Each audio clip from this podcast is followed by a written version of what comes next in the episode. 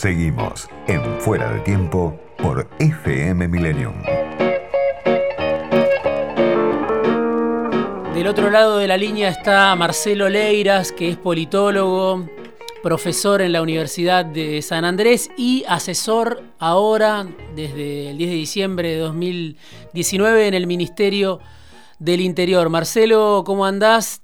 Quería hoy consultarte cómo, cómo estuviste viendo este primer año de Fernández. Este, sé que es quizá eh, difícil para vos porque lo viste desde otro lado, ¿no? Pasaste del ámbito académico puro a la estructura de gobierno, a sentirte parte de un gobierno, pero ¿qué balance harías? ¿Qué, qué, qué te parece que hace falta este, distinguir este año en lo que tiene que ver con, con el frente de todos, ¿no? Eh, como parte del gobierno, eh, ¿cuál pensás que es el, eh, lo que está en el haber y lo que está en el debe, podríamos decir, en el gobierno y la coalición de gobierno? Em, bueno, creo que lo primero que hay que decir es que es un año muy inusual.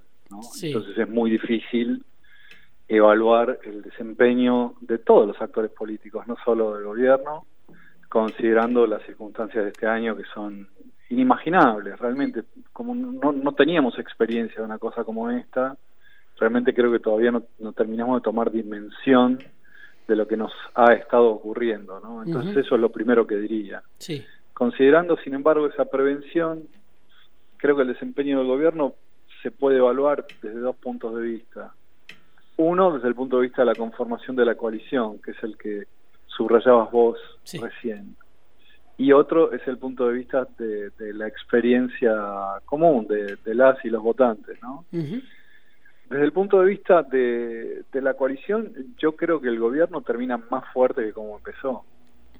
Eh, si se observa la, la relación con los gobernadores, si se observa el éxito de las iniciativas legislativas en el Congreso.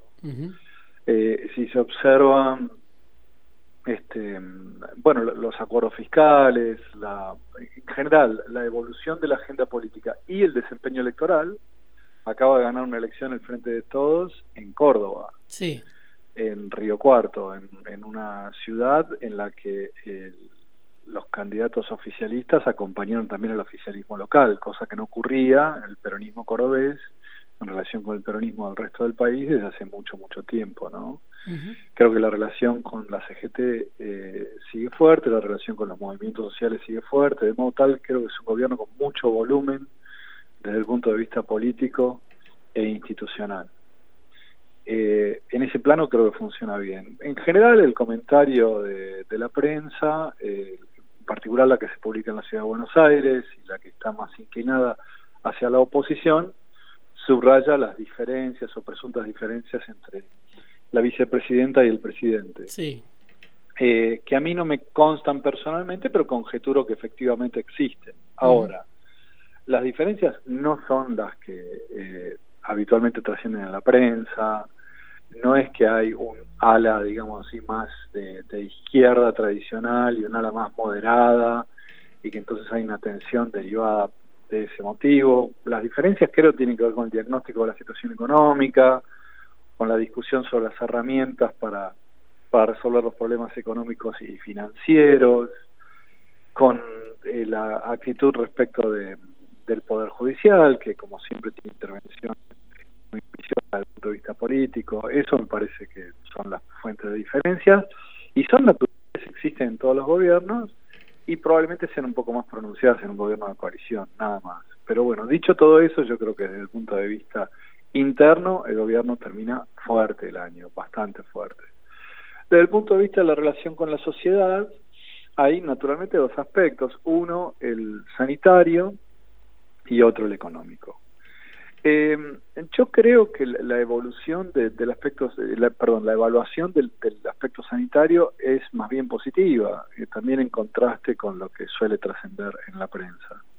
Es cierto que los resultados, sobre todo en términos de mortalidad, son distintos de, las esperanzas que el presidente anunció en, sus primeros discursos y los resultados. Hubo una especie de triunfalismo generalizado, me parece, no solo del gobierno, creo que en general de un sector de la sociedad, de decir, bueno, compararse rápidamente y bueno, eso después. Y yo creo que todos eh, nos fuimos guiando por las señales internacionales y para todos fue muy fuerte la imagen de Xi Jinping agitando una banderita china dos meses después de registrar, o tres meses después de registrar el primer contagio, ¿verdad? Mm. Y nos imaginamos que en Occidente iba a poder ocurrir algo de eso.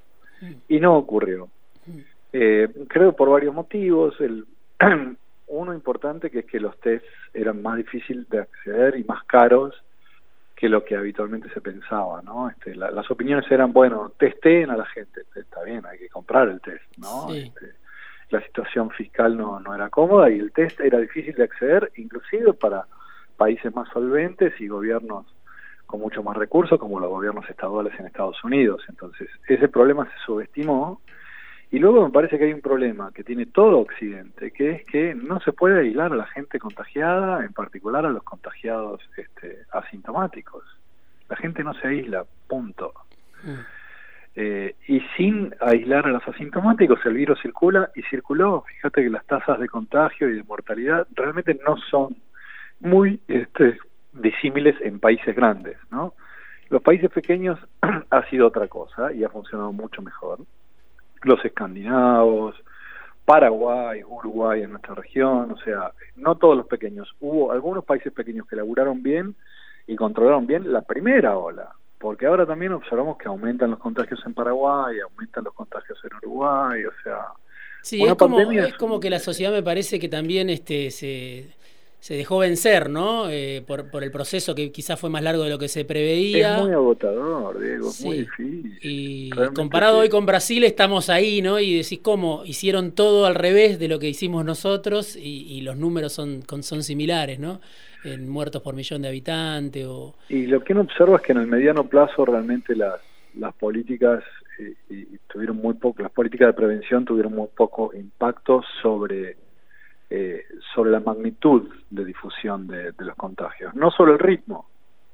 Me parece que ahí sí hubo un efecto sobre el ritmo que en el caso argentino fue muy positivo y permitió equipar un sistema de salud que estaba agobiado. Me parece que el gobierno consiguió un resultado muy importante que es que ninguna argentina y ningún argentino se haya quedado sin tratamiento.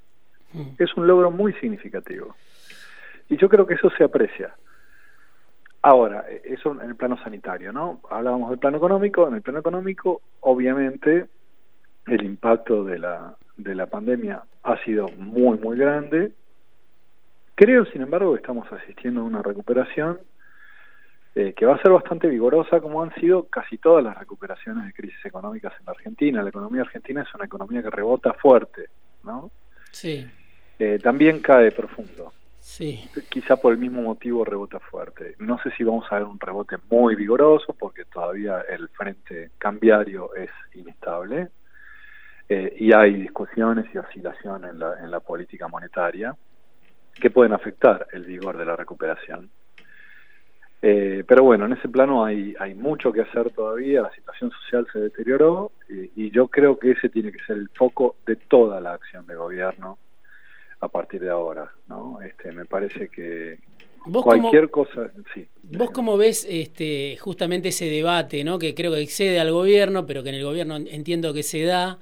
Bueno, ¿a qué velocidad se va a recuperar, no? Porque obviamente tenés al fondo sentado en la mesa del gobierno, este con un ajuste que o una reducción de déficit que, el propio Guzmán firmó en, el Congreso. Eso exige, bueno, este, reducir partidas, eliminar partidas. Eh, digo, esa velocidad de recuperación. Vos decís, Argentina cae profundo, pero después se recupera. ¿Pensás que hay que dar una inyección sobre los ingresos? ¿Pensás que es muy difícil en este contexto? De un gobierno bastante asfixiado, como vos decías, desde lo fiscal. ¿Cómo lo ves a eso? Porque al mismo tiempo, ¿no? Este, hay nostalgia en algunos de, del, tiempo del consumo, del crecimiento impulsado por el mercado interno y por el consumo que, marcó los años del kirchnerismo. ¿Cómo ves ese debate? ¿Qué, opinión personal tenés en eso? Bueno, yo, creo que el presupuesto que presentó el ministro es bastante más eh, moderado que como se lo presenta habitualmente. Mm. Eh, lamentablemente vivimos en un contexto en el cual la discusión está muy sesgada desde el punto de vista partidario eh, y bastante pobre desde el punto de vista de información. Si se observan los números, se ve que la reducción del déficit en términos reales que propone el ministro es bastante modesta y bastante razonable. Esto es acorde con tratar de sostener la actividad, no retraer la inversión pública y con la situación financiera de un gobierno que tiene muy poco crédito porque viene de un proceso de endeudamiento velocísimo eh, y, yo diría este muy irresponsable, ¿no? Entonces, este, ese, en ese contexto me parece que se plantea un, presupuesto desde el punto de vista fiscal es bastante razonable. Ciertamente no se va a poder estimular el consumo eh, como eh, como herramienta de, impulso de crecimiento. Y, a mí me parece que el problema más, más que de corto plazo, realmente creo que las medidas de corto plazo no son, son prudentes y, probablemente eh, colaboren ¿no? a ir ordenando la economía.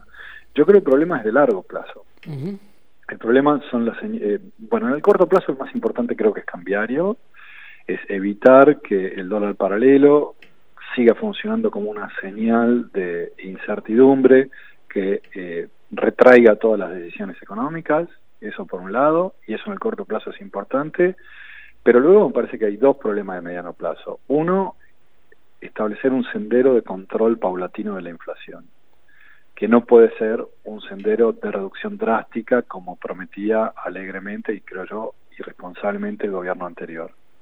Eso por un lado. Y por otro, hay que estimular la inversión.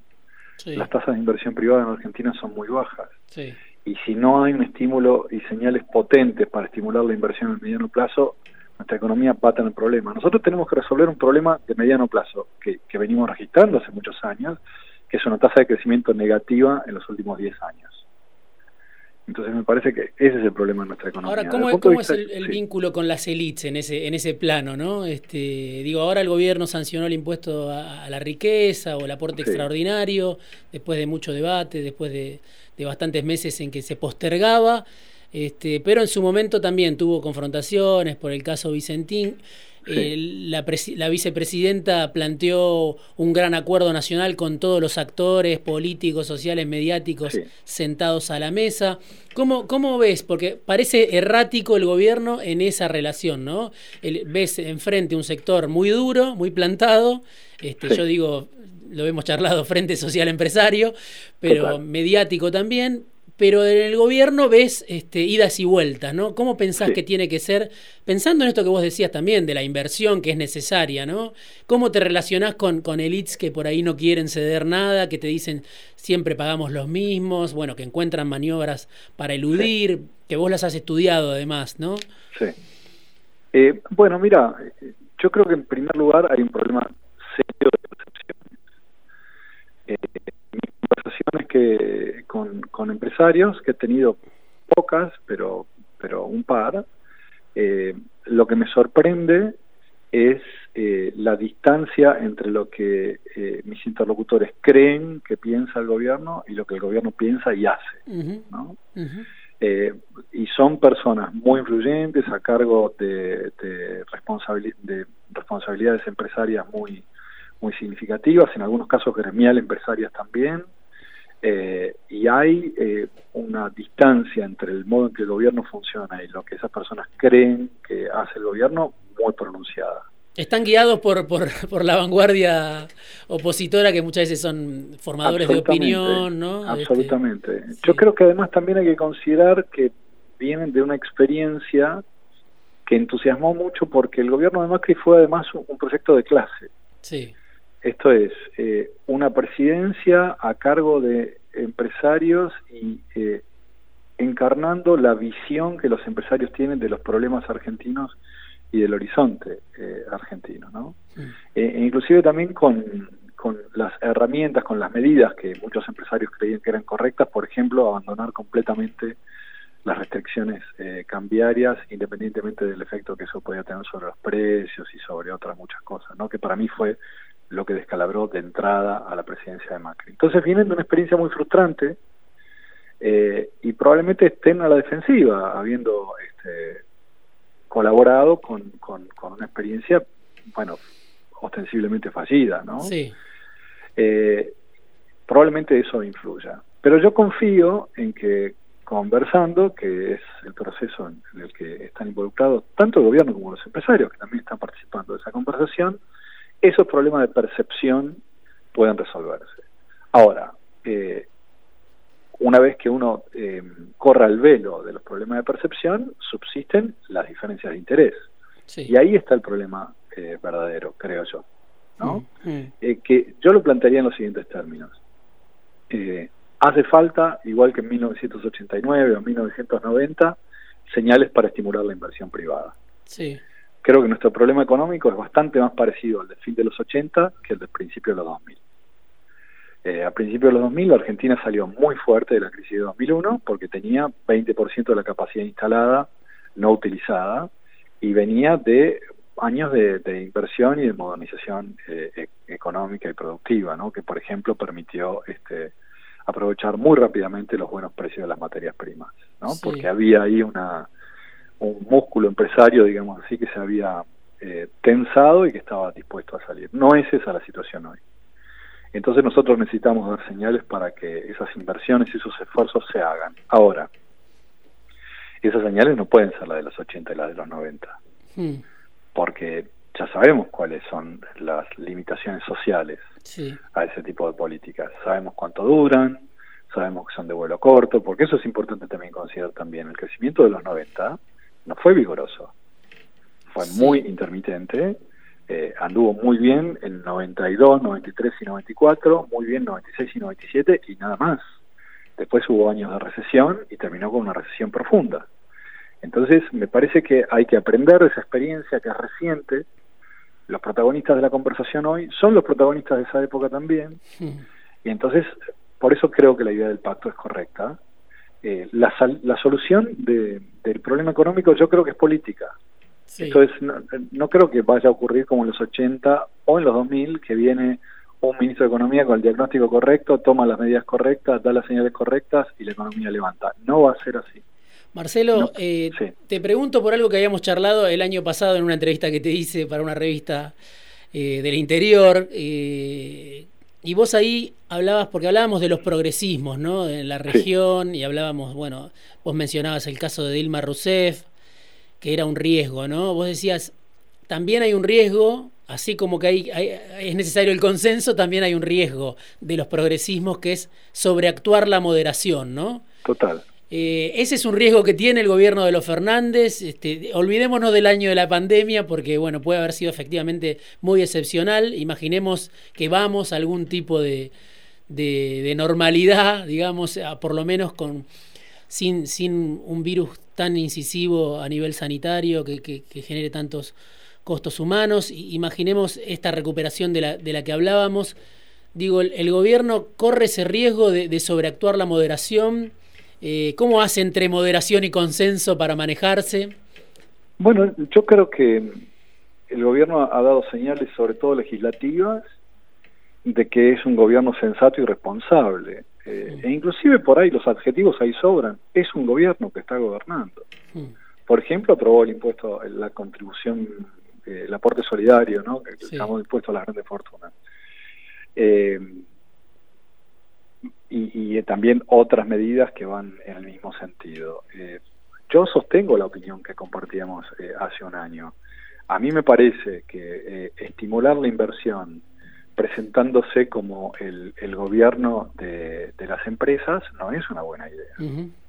Efectivamente hay que dar señales económicas, pero las señales económicas responsables son las sustentables, son las que tienen acuerdo social, son las que son consistentes con el cuidado, creo yo. A mí me parece que esa es una idea muy importante, ¿no? Porque muchas de las políticas económicas que adoptamos en la Argentina en el pasado fueron políticas descuidadas, políticas que pensaban que para impulsar el crecimiento económico hacía falta destruir el capital y las empresas formadas bajo otro esquema, ¿no? Y así Argentina destruyó sectores económicos enteros lo cual es una barbaridad, porque, por ejemplo, ¿no? para dar una imagen que ilustra esto, imaginémonos paseando por el puerto de Mar del Plata o la zona cercana al puerto de Mar del Plata. Había allí toda una industria pesquera que está en crisis hace 20 años, ¿no? De la que vivió buena parte de esa ciudad, que es una ciudad muy poblada y que tiene problemas sociales desde hace 20 años muy pronunciados, ¿no? Esa industria eh, pesquera y de procesamiento de, de pescado cayó en crisis por políticas que fueron muy irresponsables, ¿no? Y lo mismo ocurrió con otros sectores en otros momentos del tiempo. Entonces nosotros tenemos que, me parece, empezar cuidando lo que tenemos y pensar en cómo hacemos crecer eso que tenemos. De un modo responsable, hacer crecer lo que tenemos es también hacer crecer a nuestras trabajadoras y trabajadores, ¿no? Este, me parece que el, digamos, el, el, gobierno moderado, el gobierno es el gobierno sensato, es el gobierno que, que toma medidas reconociendo las necesidades de todos los sectores y tratando de, de que esas necesidades sean este, tomadas en cuenta y, satisfechas. Por eso también creo que es importante un pacto en este momento. Lo último que te pregunto, Marcelo, porque ya se me, se me está acabando el tiempo, pero este 10 de diciembre también, ¿no? Eh, aniversario del, regreso de la democracia, lo que te mencionaba, y vos que, que en su momento hablaste del, consenso alfocinista, ¿no? De, un consenso que, que, que Macri puso en riesgo, según lo que en su momento escribiste. Y, te pregunto cuál es, cuál es la herencia o cómo, qué pasó con, con, con esa gestión de Macri a nivel este, del consenso alfonsinista, con esa que para, algunos es como una especie de profanación que hizo Macri, porque digo, este año tuvimos la desaparición de Astudillo Castro, ¿no? que todavía no sabemos este, cómo fue que murió, todavía no hay información, este, obviamente cada uno tiene su propia visión. Pero después tuvimos un ministro como Bernie, tuvimos discusiones públicas, incluso diferencias entre, entre, entre Bernie y Frederick. Eh, Bullrich muchas veces más parecida en, en, su planteo a Bernie y Bernie más parecido a Bullrich. ¿Cómo, cómo ves eh, bueno, lo que pasó en Guernica? Digo, varios episodios que tienen que ver con, con, con, la gestión de la fuerza de seguridad, que tienen que ver con el rol que tienen las fuerzas de seguridad en la democracia. ¿Cómo ves al gobierno en ese marco este, después de un año? Eh, bueno, yo creo que hay dirigentes políticos, eh, no solo en la oposición, que mm, entienden que representar la preocupación legítima que mucha gente tiene respecto de, de los delitos, en particular de los delitos violentos, eh, se representa, eh, bueno, exhibiendo la capacidad de castigo del Estado, hmm.